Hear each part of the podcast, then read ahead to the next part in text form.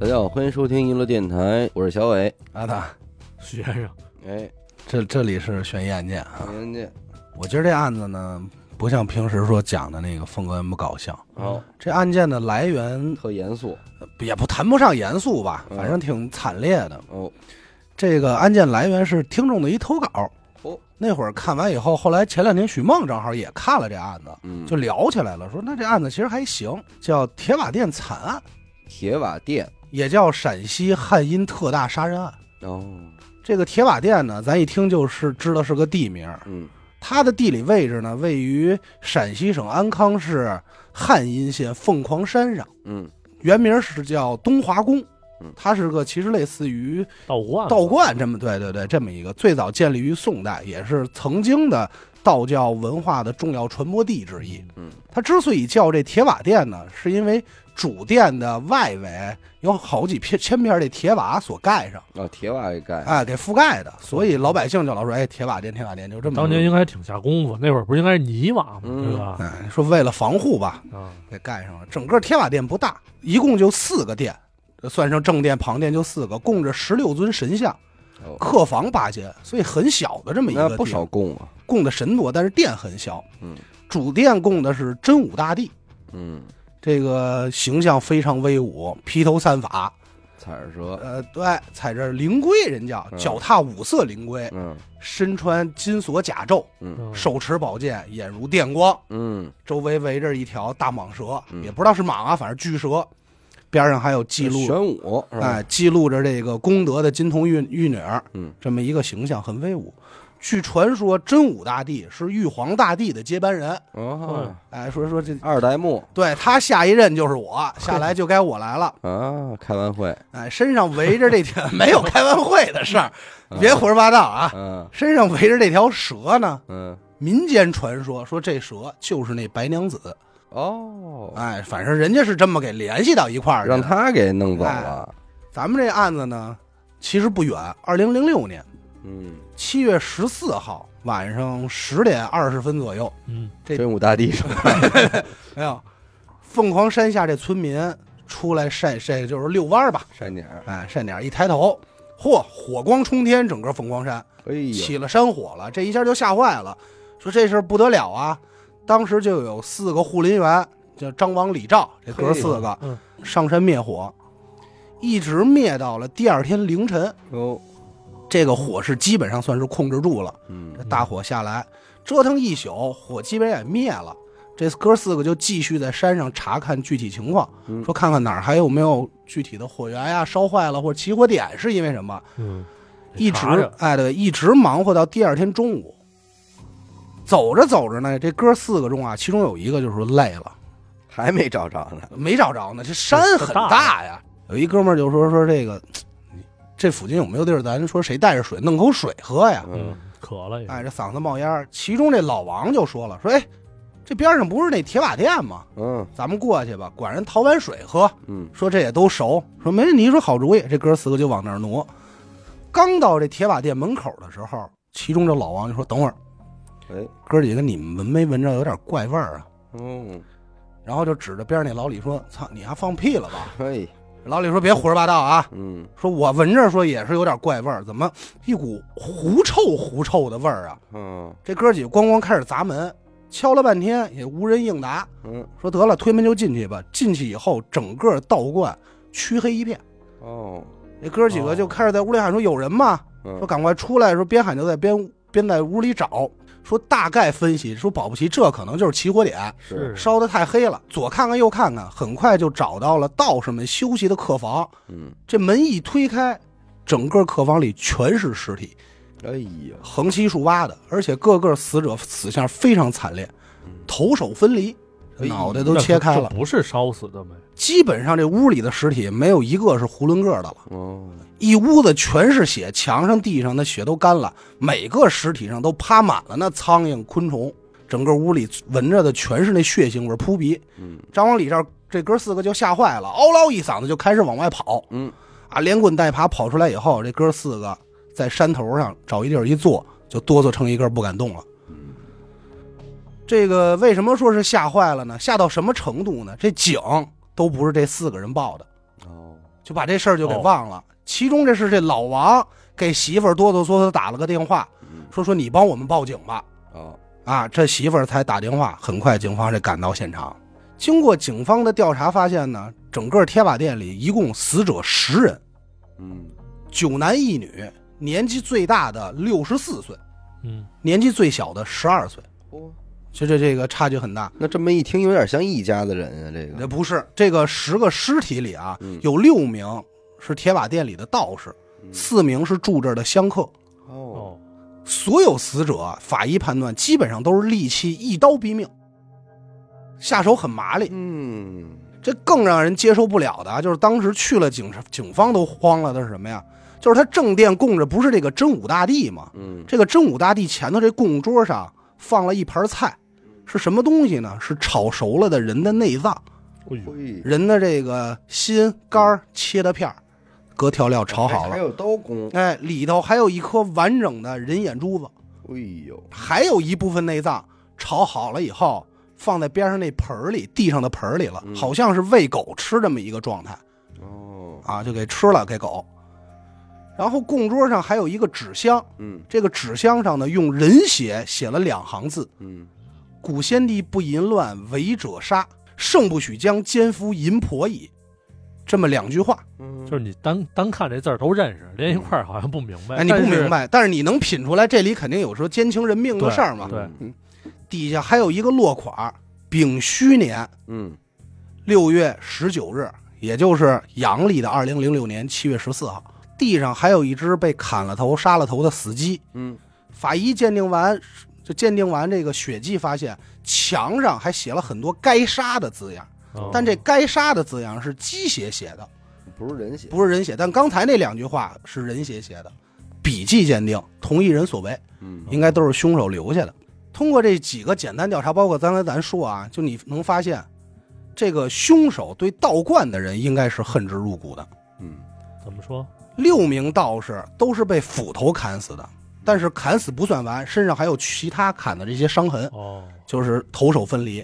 其中道长熊万成的尸首是最为惨烈，嗯尸体的肚子被剖开，俩眼珠子给挖走了，那那盘菜就是他呗，就是他的，哎，四肢也给砍断了，等于这人就是一肉棍，嗯，手脚筋还给挑了，五马分尸，胸口和这脚上还挖了好多块肉，这肉就瓤在这个道观里各个地方。哦就给瓤了，就反正是不得好死。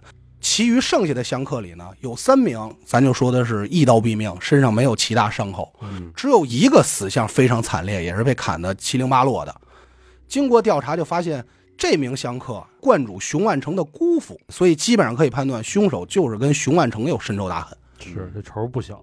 而这个杀他的原因呢，根据通过留下这个字迹，警方也分析说，这应该跟情字有关。嗯是你跟钱没什么太大关系，因为道观嘛，从功德箱到香客身上的钱也有几千块钱，但是人都没拿走，哦，所以就判断凶凶手肯定过就是单纯过来寻仇的，所以警方第一时间就开始排查这个道长熊万成的人际关系，四处打听问问村民说有没有这个奸情的事儿啊？嗯，嗯打听来打听去呢，认识所有认识熊万成的人都说老好了，这人嗯，特别棒，说特别本分，虽然说平时脾气有点大。老嗯道长哎，但是说你要说跟哪个姑娘有有染，嗯那不可能。没这事儿，说尼姑这都不可能，绝不 可能。好道人，士跟你一会儿那就是好人。嗯哎，这个警方也没辙了，很快就通过对现场的排查，就发现熊万成有一笔记本，这笔记本里加了一张借条，啊哦，上头写着什么呢？说今借各位金仙现金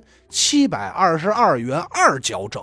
哎长零岁，这几个钱写的都是大写字数啊。嗯，借款人邱金发。警察拿过这个笔记一看，这个笔记和现场纸箱上留下血字的笔记一模一样，嘿，嘿，所以就能判断这凶手大几率就是所谓的这抽个金发嘛，邱金发。我至少跟这儿写过字儿，啊，对，跑不了了，应该就是他。可是通过警察的走访调查，就发现整个县城里啊，没有邱金发这个人，嗯没有这么个人。即使有这个人，他也跟这个作案时间、现场都不符合，字迹也不像。嗯所以大几率这邱金发应该是一假名儿、嗯化名儿。这这这怎么办呀？查不着啊！正当警方一头莫展的时候，来了个人专门找到了警方，谁呢？就是这个道观唯一的幸存者嗯，廖德生。那怎么还有幸存者？活了，哎，这这你听着啊，他这个命挺好的，咱这儿就说，他是这个道观里的出纳，哦，就负责算算钱呀、什么的。嘿他算是正经命大，怎么回事呢给？扫案扫码的失主们，哎，对对，啊，案发的前一天，他是陪着县领导来这铁瓦寺参观铁瓦店，嗯就是说看看能不能搞点旅游开发，弄弄第三产。啊，嗯陪领导参观完以后，给领导送下山呢。他想的是，我今儿就别回家了，嗯，我就在这店里住一宿就完了。可是等到晚上下六点多的时候，他媳妇儿就疯狂给打电话说：“你回来吧，哦，说这家里有点事儿，你赶快回来吧。嗯我这孩子可能生病了，怎么着的？”嗯他这一听说得了，那我就回去吧，折腾折腾一趟，这就开始收拾东西。七点多就从山上往下走，嗯，下山的时候就碰着了这个所谓的邱金发。嘿，哎，俩人打了一照面。嗯这邱金发呢，当时是一手拎着狗，嗯，一手夹着毛衣往山上走。哦，俩人照了一照面，他还挺纳闷儿呢，说：“嘿，这七月份嗯夏天，怎么拿毛衣干嘛呀嗯？”而且这俩人之前见过面，他就打了声招呼说：“哎，来了。”嗯，但是这邱金发没理他。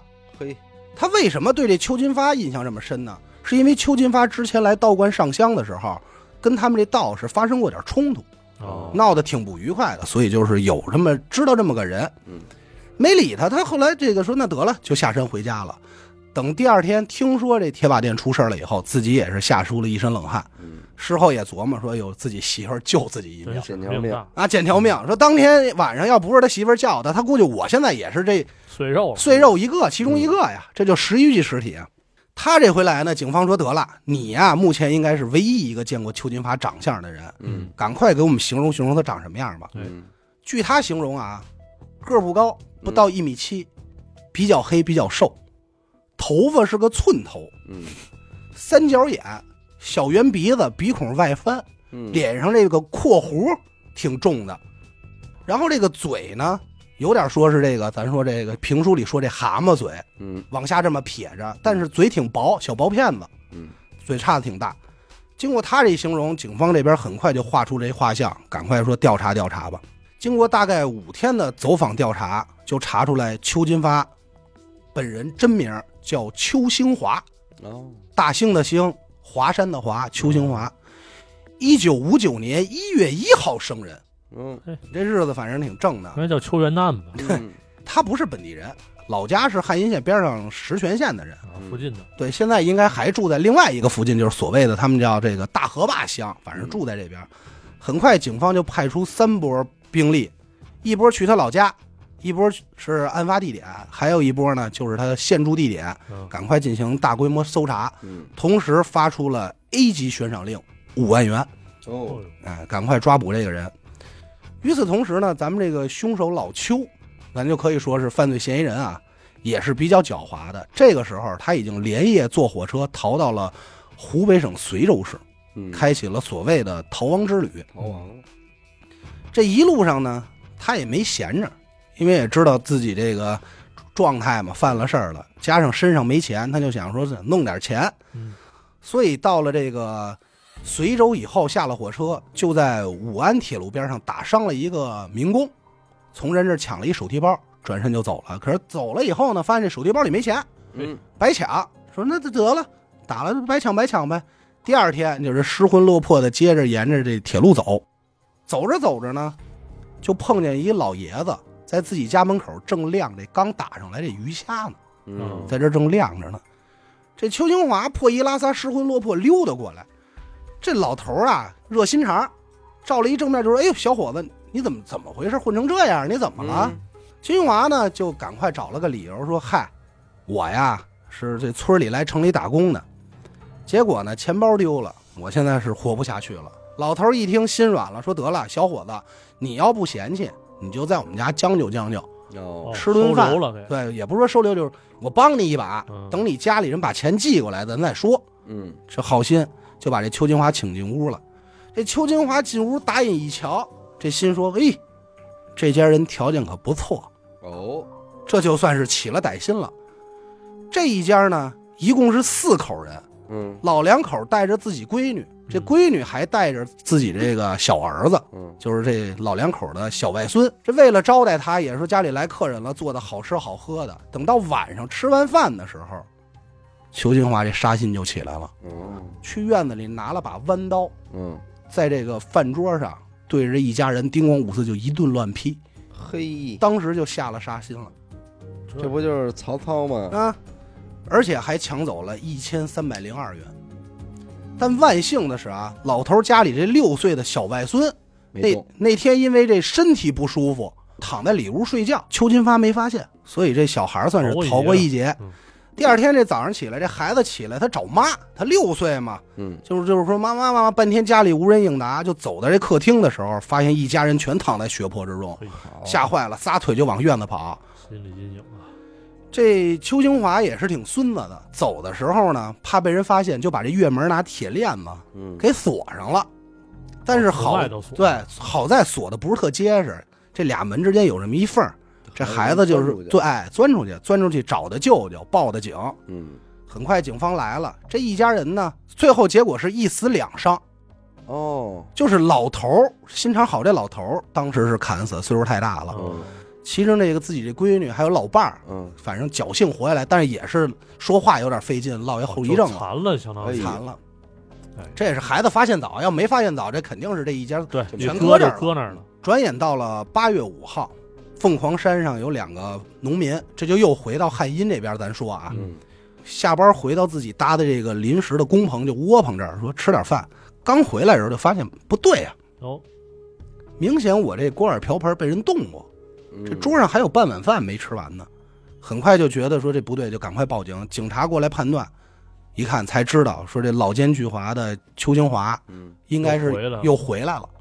哦，灯下黑，灯下黑，于是就加大警力，派了四百名警察，加上两百名村民，嗯，在整个凤凰山上进行大规模的搜捕，嘿这没想到，这人你说呃，挺，狠啊，并且边搜的时候边开始缩小包围圈，嗯最后就能判断应该就在山上这一块儿，嗯但是也不敢激怒他了，因为他已经知道他在那边杀过人了，嗯就怕激怒他，就把他家里的孩子、嗯媳妇儿请过来，对着山上喊话，嗯说：“老公，你迷途知返，嗯哎，哦悬崖勒马，就是喊。”嗯，与此同时呢，警方对他的悬赏悬赏金额已经达到了十万元。哦，啊你想，零六年也不小一笔数了。即使是这样啊，这么围捕，依然扑了个空，哦，还没嗯人，没弄着。大概又过了十多天的样子，就转眼到了八月十九号。嗯咱也不知道人家是怎么跑出包围圈的啊，嗯，就回到了自己所谓的这个家里。嗯这时候被逮了，刚回家的时候就被埋伏已久警察当场抓获，这才算是说那缉拿归案人。早布控完了，对吧？在审讯的时候呢，邱清华毫无悔改之意，嗯也表示说自己说确实啊，老头儿一家我不该杀，嗯，人家其实对我真不错，但是我自己这复仇之路还没走完呢。哦哟，还要干什么？说我这回回家来就俩目的，一个是看看我这儿子，嗯，二是杀了我这媳妇儿。哎呦，杀完我这媳妇儿，我还得把我媳妇儿娘家人全都杀了。哦，报完仇以后，我再自杀嘿，啊！说这个是我这一这一步走错了，没想到你们在这儿给我布控了。嗯要不我就算成功了。警方也问出了咱们很想知道的问题，就是说你你丫拥护什么呀？对哎呀，嗯多大仇啊？就很好奇呀、说你媳妇儿是不是跟这个道长熊万成有奸情啊？嗯听这意思，这么大仇，到底怎么回事呢？这裘清华小的时候啊，他们出生那个村儿啊，人口很少，这村里一共就八户人家，哎呦小村儿，太小了。他们家呢，就是这八户人家里最穷的那家儿。啊哎，垫底儿了哎，，垫底儿穷都不行了。当年他爸结婚娶媳妇儿的时候，都没人给说和，嗯说你哦找都不都找，嫌弃，都嫌弃，谁也不愿意嫁，就给介绍都没有。嗯最后没辙了，娶了一个精神病当媳妇儿，嗯就不是说咱们说傻子或疯子，是家里这一家子都是有精神病的。嗯，这闺女带着精神病，就这才嫁给了他爸。嗯啊，因为好姑娘也不愿意嘛。嫁过来以后呢，还挺争气，给生了俩儿子。这弟弟就是咱们这凶手邱清华。为什么你想他们家穷成这样了，每天只能他爸下地干活，他妈什么也干不了，嗯带孩子都费劲。在他十一岁的时候，他爸就去世了。哦，这一家子基本上都说是大哥养大的。嗯不过邱清华这个人啊，聪明，从小学习还行，嗯，脑子好使，而且没事儿就老在家里拆那些家电，嗯鼓弄鼓弄这，鼓弄鼓弄那，很快自己就学会了这个家电维修，嗯，还有刻章这些技能，嘿也算是说一技傍身。给手机贴膜什么哎的，，但是同样会这些啊，村里这八户人家，这七户看不起他们家，我们都没手机啊，哎。你给谁我贴们膜？没电视，别人说家了是怎么想的呀？你学习没用，嗯，你得会种地。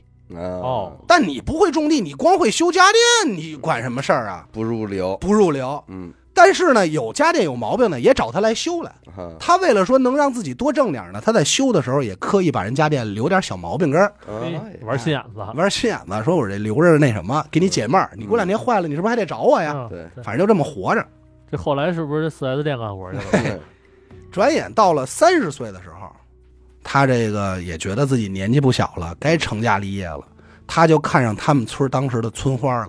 哎呦，你别说啊，村花对他印象相当不错。嗯，你村花电视老坏，哎，这这倒不是电视的话，因为村花啊认为他是整个村里少有的读书人，啊，哦，喜欢这读书人，嗯，文人骚客这个写写诗什么的。哎，哎，这一来二去，俩人偷摸样的这就好上了。嗯好了以后，你没有不透风的墙啊。嗯，这姑娘家就不同意这门亲事，说你要跟他好，我打折你腿；嗯说你太穷了，你会修家电有什么用啊？嗯，看不上。但是邱清华呢，因为自己读过书，连夜看这法律的法学书，嗯把姑娘这一家全给告上法庭了。哦哎，呦，告的原因什么呀？说父母禁止包办婚姻啊，嗯恋爱自由，嗯，对不对？这一告还就赢了。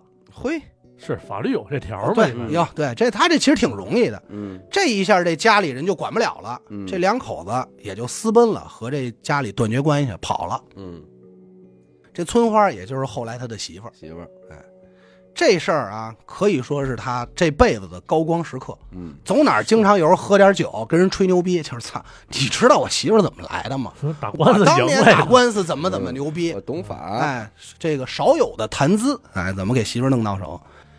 俩人结婚以后呢，邱清华一直想要个儿子，嗯，可是他媳妇儿呢，说咱说实话，这个也不是说争不争气的事儿，嗯运气差点儿，连续给他生了俩闺女，嗯一直到了第三胎，这才如愿以偿得了儿子。嗯可是那个时候他计划生育啊，是对罚对吧罚钱了得。这里就有罚款的事儿。嗯，两口子为了躲避罚款，就算是过上了超生游击队的生活。嗯嗯，今儿在这儿住两天，明儿在哪个村儿又躲两天，就开始四处跑。而且邱清华这个人吧，没什么长性，就是你说你会修家电、会刻章，你就踏踏实实干这个吧，对呀，不行。一直以来读点这逼书啊，就觉得自己我自命不凡，嘿，我跟你们不一样，嗯，我得干的事儿是大事儿，这些小事儿我看不上。你知道，转眼到了零五年，这就离案发时间很近了。他通过这么多年维修家电干活儿攒下来的钱，又跟人家借了点儿，嗯，想在工地上承包一个工程，嗯跟人谈了谈，送送礼，这一切挺顺利，还真成了。眼瞅着年底这钱一到账，翻身了。这日子就算过起来的时候，结果他手下一工人出事儿了，哎嗯，呦，在施工过程中死了，人家操作失误，他这一下得赔人家钱呀、对，就把还没挣的钱加上自己又掏腰包，就全给折进去了。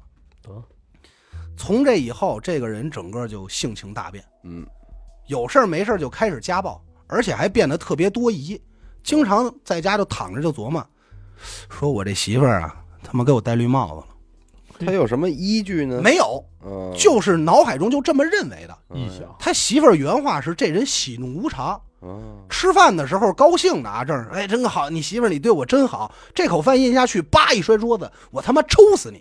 啊，就就就翻翻翻脸比翻边还快，嘿，就喜怒无常，神经病吧？哎，动不动就说说操，我早晚高低得带着自己这几个孩子做亲子鉴定去，嗯，这仨孩子肯定不是我的，哦，这话就天天挂嘴边儿。从这一刻开始，这人就变得神神叨叨的，而且这个不光如此，天天就在这儿琢磨，说我怎么这么倒霉呢？嗯我邱清华，我怎么能这么倒霉呢？我不应该呀、我就会读书，我手艺人，怎么可能呢？嗯这人琢磨琢磨呀，就开始往玄学这儿啊，使劲儿了，嘿，能理解哎有吧？哎铁瓦店的事儿，哎，我这个呀，肯定是命里有人给我遏制住了，缺点东西。缺点东西，我得补补调调。嗯，二零零六年六月份，有一天啊，这两口子在马路上闲逛的时候，擦身而过，叭碰见一老头儿嗯，这老头儿长长胡子，长眉毛，白发飘飘，哎嗯仙风道骨，哎，这是真武大帝下山溜达。打一照照面擦肩而过的时候，老头儿自己低声念叨一句，说：“你这小子够倒霉的。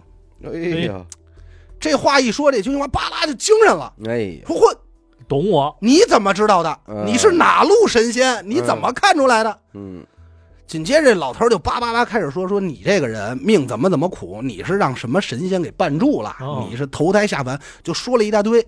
哎呀，哎呦，这邱清华越听就越拍大腿，说：“哎呦，您说的可太他妈准了！嗯，我这辈子我就没没顺过呀。”嗯，说着说着这事儿，他得说到最后就是你怎么解？嗯对，呀，你怎么个解法呢？这老者捻着这胡子，掐指一算，说：“我只说一遍，嗯，跟你说，你记住了。嗯咱们这边不远处有一个凤凰山，嗯山上有一家叫铁瓦店的道观。嗯嗯，这个铁瓦店边儿上应该是有两个刻着你祖姓的石碑。哦，你不姓邱吗？有俩石碑刻着这“邱”字儿。这俩石碑你给它挖出来，找一个好的地方供上，嗯因为这是你祖上。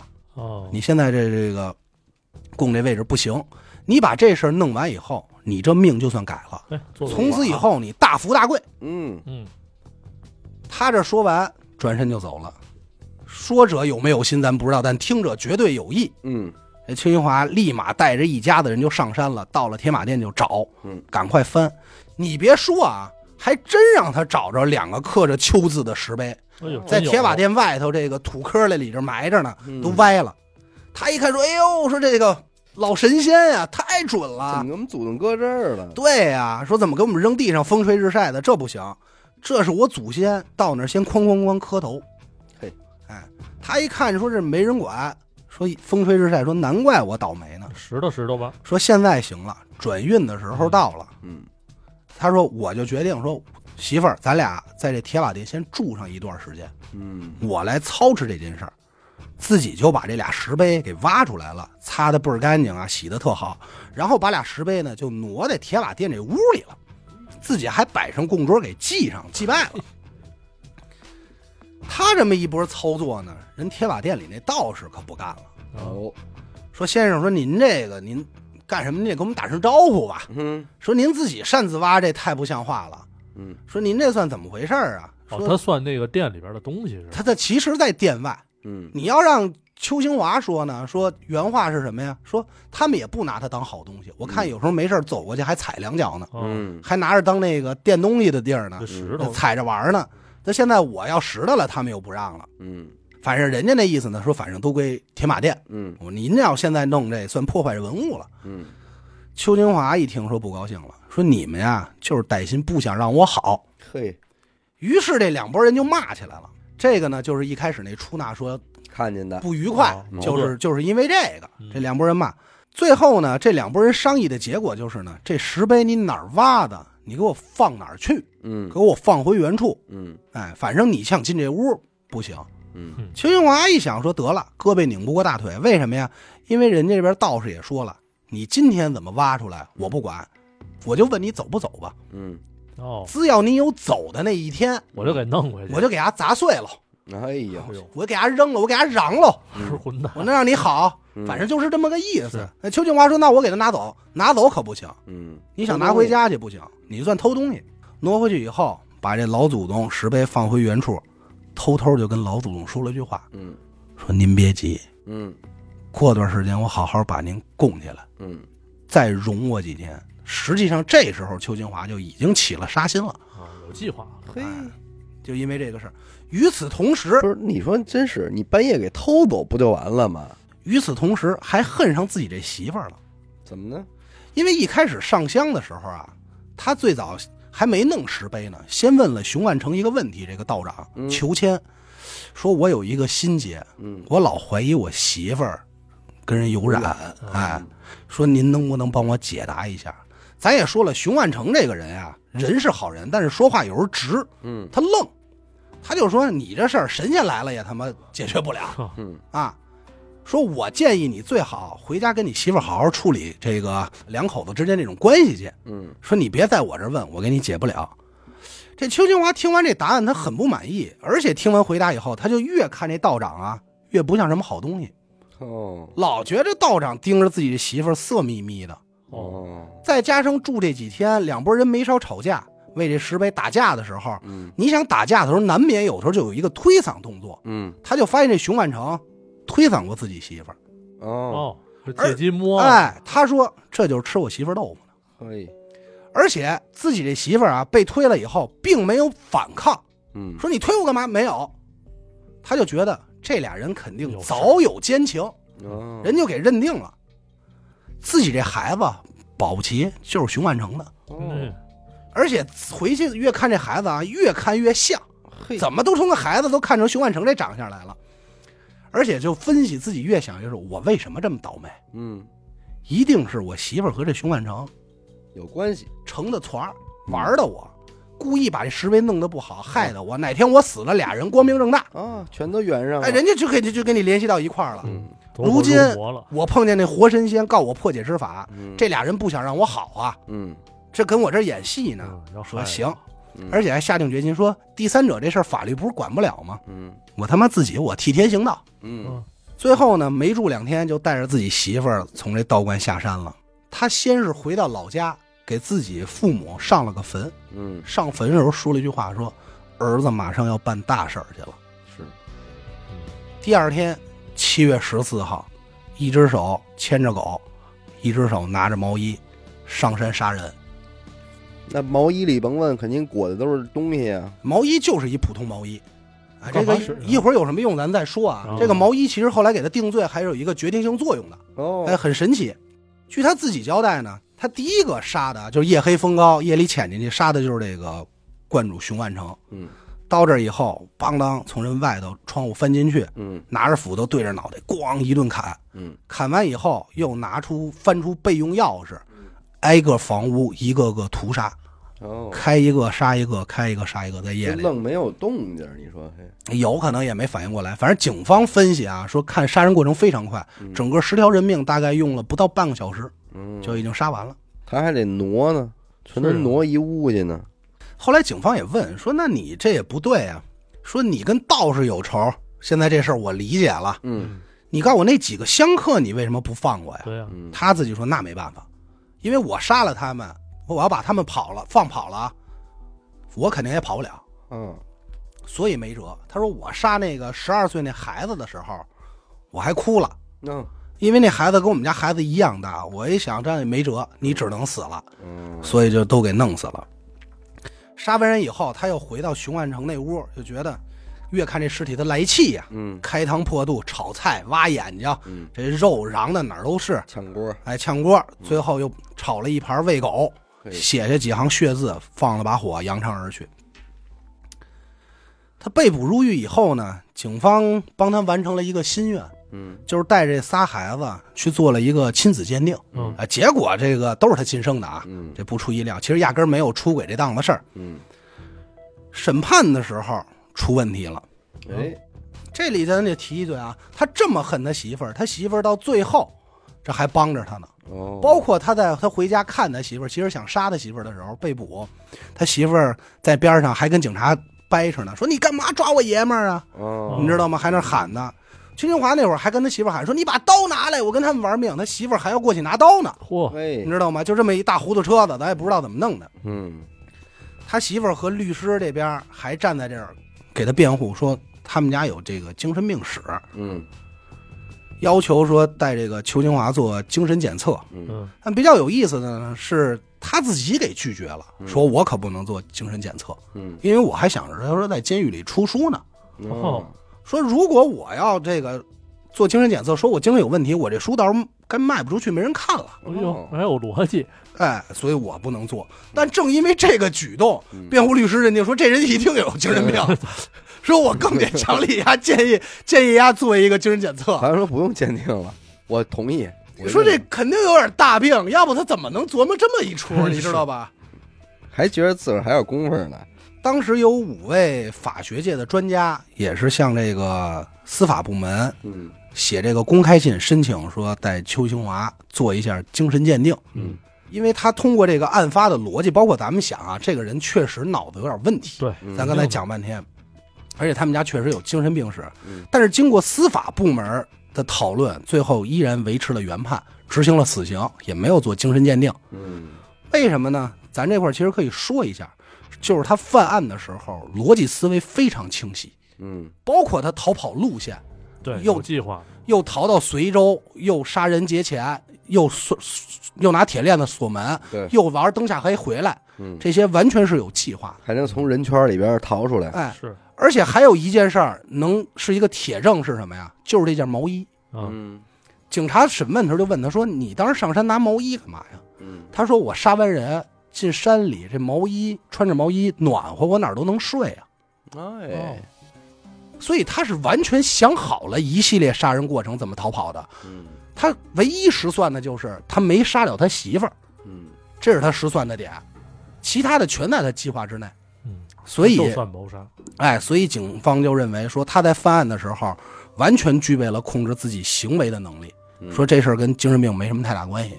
嗯你所谓的精神病杀人，就是他肯定存在精神问题啊，嗯最后说是属于偏执性人格障碍。嗯但是所谓咱们说这个精神失控杀人，就是比如我现在突然咱聊着好好的，说哎呀，不不不，给你俩捅了，嗯，然后警察来了，我不知道，忘了，忘了，或者说我也不知道，因为抽风这种，嗯人家说可以做精神鉴定，嗯，你控制不了，他这个没戏。哎，最后也是死刑啊，他这这书得死刑啊，他这出书什可么书能啊？还写了一半儿啊，就给毙了。我， 你看咱讲这么些案子吧，我老觉得就是关于这个凶手被抓捕之后做精神鉴定这事儿，嗯，我一直说白了我就不是特别认同。那怎么说？就是你行完凶了，嗯到这儿了，然后律师给你申请一个精神病鉴定，嗯，那如果鉴定出你有病呢， 先治病嘛。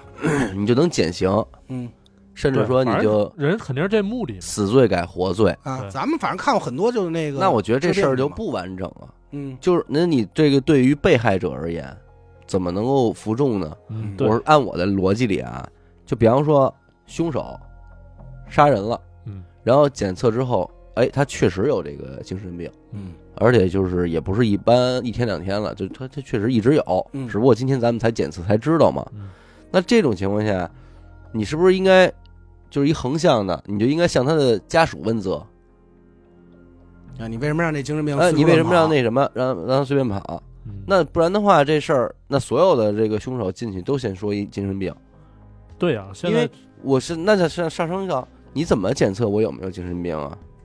人家肯定是首先医学上咱们不清楚啊嗯，应该是有所谓的检测方法吧。对嗯但是你说那个问题我能理解，因为这里有一个核心问题，就是受害者家属怎么接受这件事儿。对对，你怎么把这个事儿从道理上给他说通？对，人家说我不接受，尤其那几个相克那十二岁那孩子，人家长说我这招谁惹谁了？尤其是那些已经手里拿着精神病证的你看，人，那会儿不是有句话吗？我有证儿，啊我杀人不犯法。，对你，那你对于这种人，那如果现在他已经有证了，嗯，那是不是就应该给他列为一个危险人物的这个范畴？或者说单独的给他规定一些对，条款什不么然的的，话，那咱换句话说，如果我现在就是起了歹心，我想杀人了，我先想辙给自己那精神病证。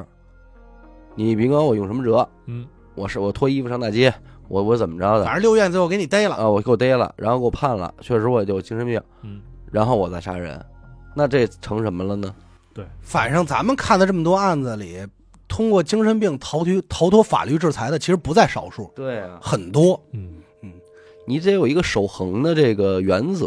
嗯，那既然他没罪了，那谁应该对这事儿负责呢？